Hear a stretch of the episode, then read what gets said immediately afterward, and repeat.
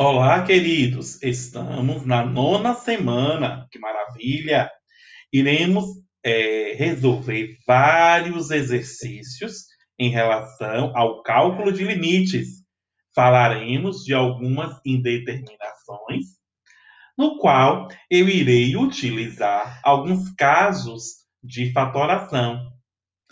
Iremos enxergar caso a caso e entender todo o processo em relação ao cálculo de limites.